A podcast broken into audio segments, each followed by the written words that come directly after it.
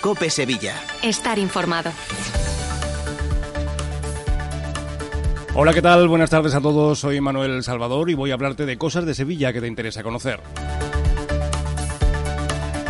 Y hoy quería hablarte de los nuevos vehículos de movilidad personal que pueblan las calles de la ciudad. Monociclos eléctricos, hoverboard, Seaway, patinetes eléctricos con o sin sillín, nuevos modos de transporte que se van extendiendo al ser una gran alternativa al coche o la moto, permiten ahorrar y son muy fáciles de aparcar o de guardar.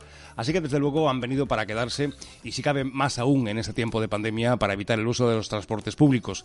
En todo caso es preciso conocer la normativa y respetarla desde luego eh, y como ya se han producido algunos accidentes, algunos graves incluso, cabe preguntarse si es recomendable eh, tener un seguro de responsabilidad civil para cubrir riesgos incluso.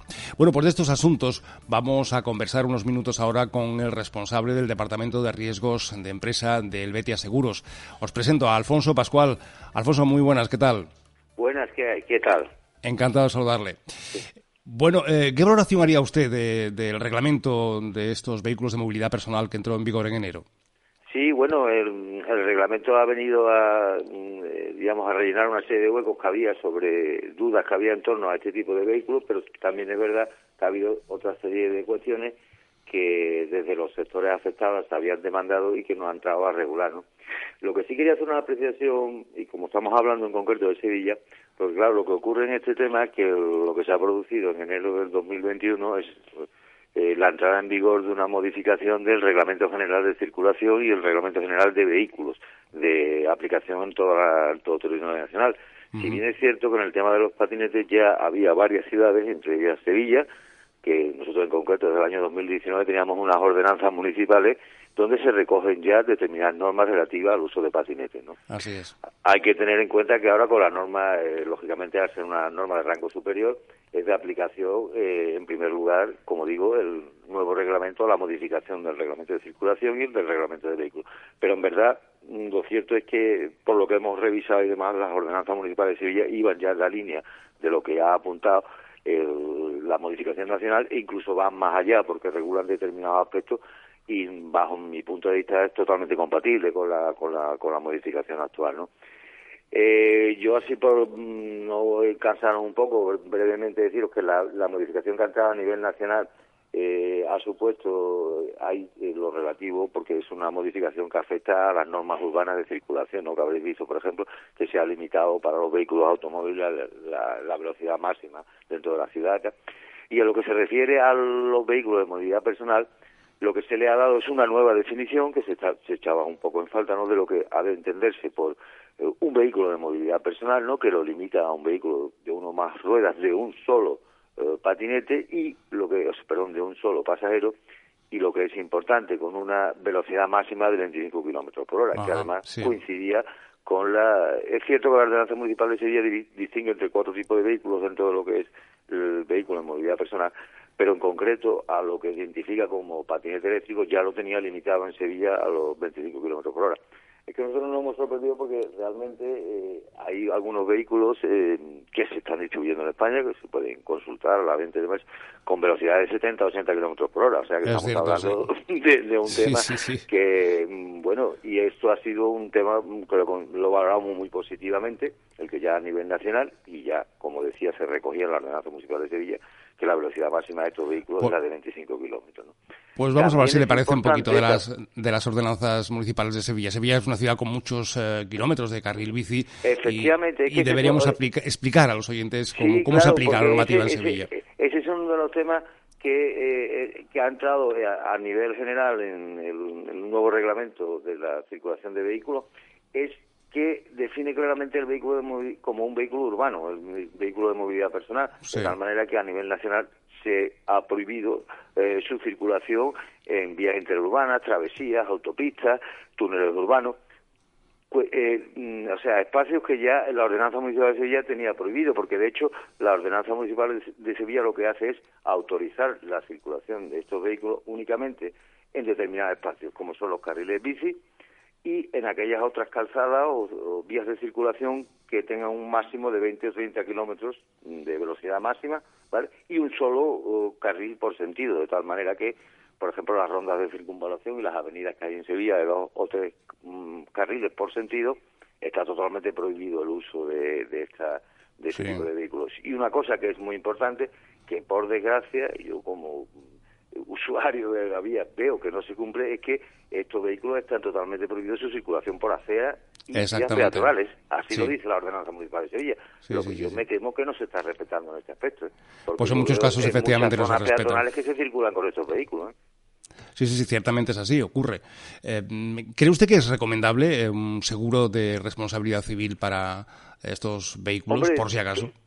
Totalmente, vamos a ver, eh, es cierto que esa es una de las, eh, pues desde el sector ya lo veníamos abogando, a nivel nacional todavía no se ha considerado, se han creado varias comisiones de expertos y se está estudiando, pero mm, es cierto que en algunas ordenanzas municipales se ha establecido ya el seguro obligatorio.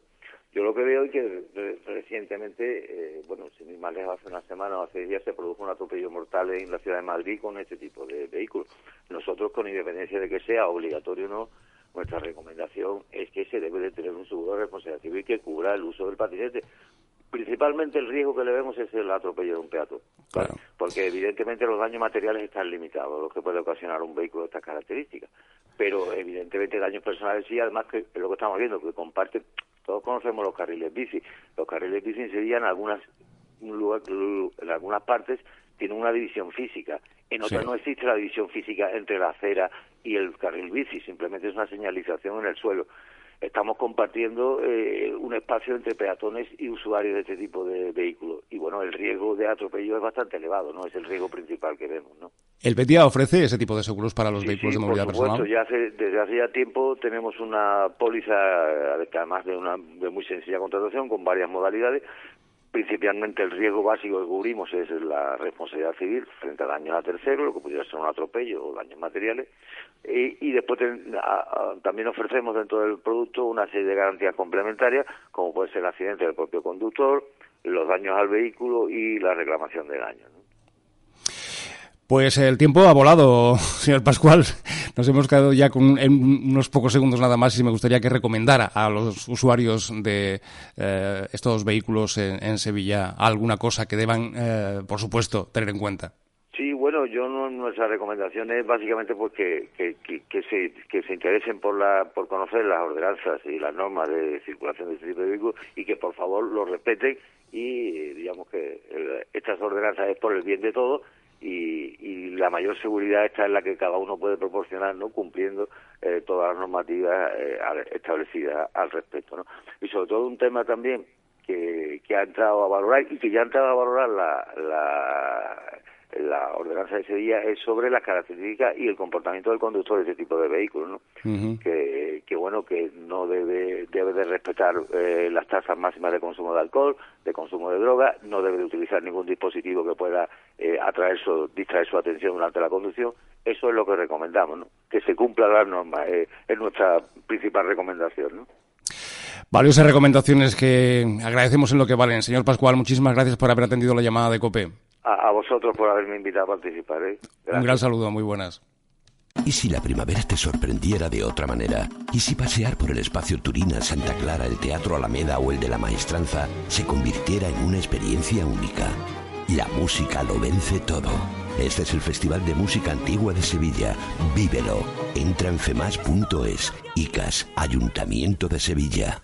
Porque realizar una obra eficaz y eficiente en Sevilla es posible. Revesan Contamos y trabajamos con arquitectos, administradores de fincas y para particulares, llevando a cabo sus proyectos con la calidad y seriedad que nos caracteriza. Contáctenos en revesan.es. Revesan, transformando Sevilla. Desengrasante Nuca Max El Milagrito, empresa andaluza apoyando nuestras tradiciones. Respetándolas y dándolas a conocer, haremos todos más grande nuestra historia. Desengrasante Nuca Max el Milagrito. Comprometidos con Andalucía. Comprometidos contigo. Bien, pues lo dejamos aquí. Gracias a todos por estarnos escuchando. Que tengáis un buen resto de viernes. Seguimos ahora en el mediodía de Cope.